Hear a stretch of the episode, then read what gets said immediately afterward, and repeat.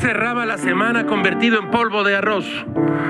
Gamés asistió a la presentación del libro de Héctor de Mauleón, La ciudad oculta, en la Casa de los Azulejos del Centro Histórico de la Ciudad de México. Pérez Gay y de Mauleón charlaron de este exitoso libro sobre los misterios revelados de las calles de la ciudad a través del tiempo. Se trata en realidad de dos libros refulgentes en el sentido literal de la palabra. No hay que engañarse, no se trata de un libro de crónicas, es mucho más que eso.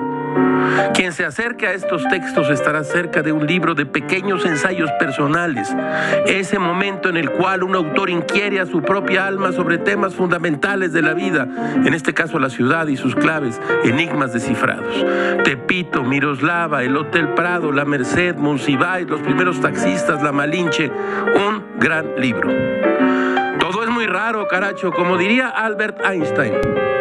No guardes nunca en la cabeza aquello que te quepa en un bolsillo.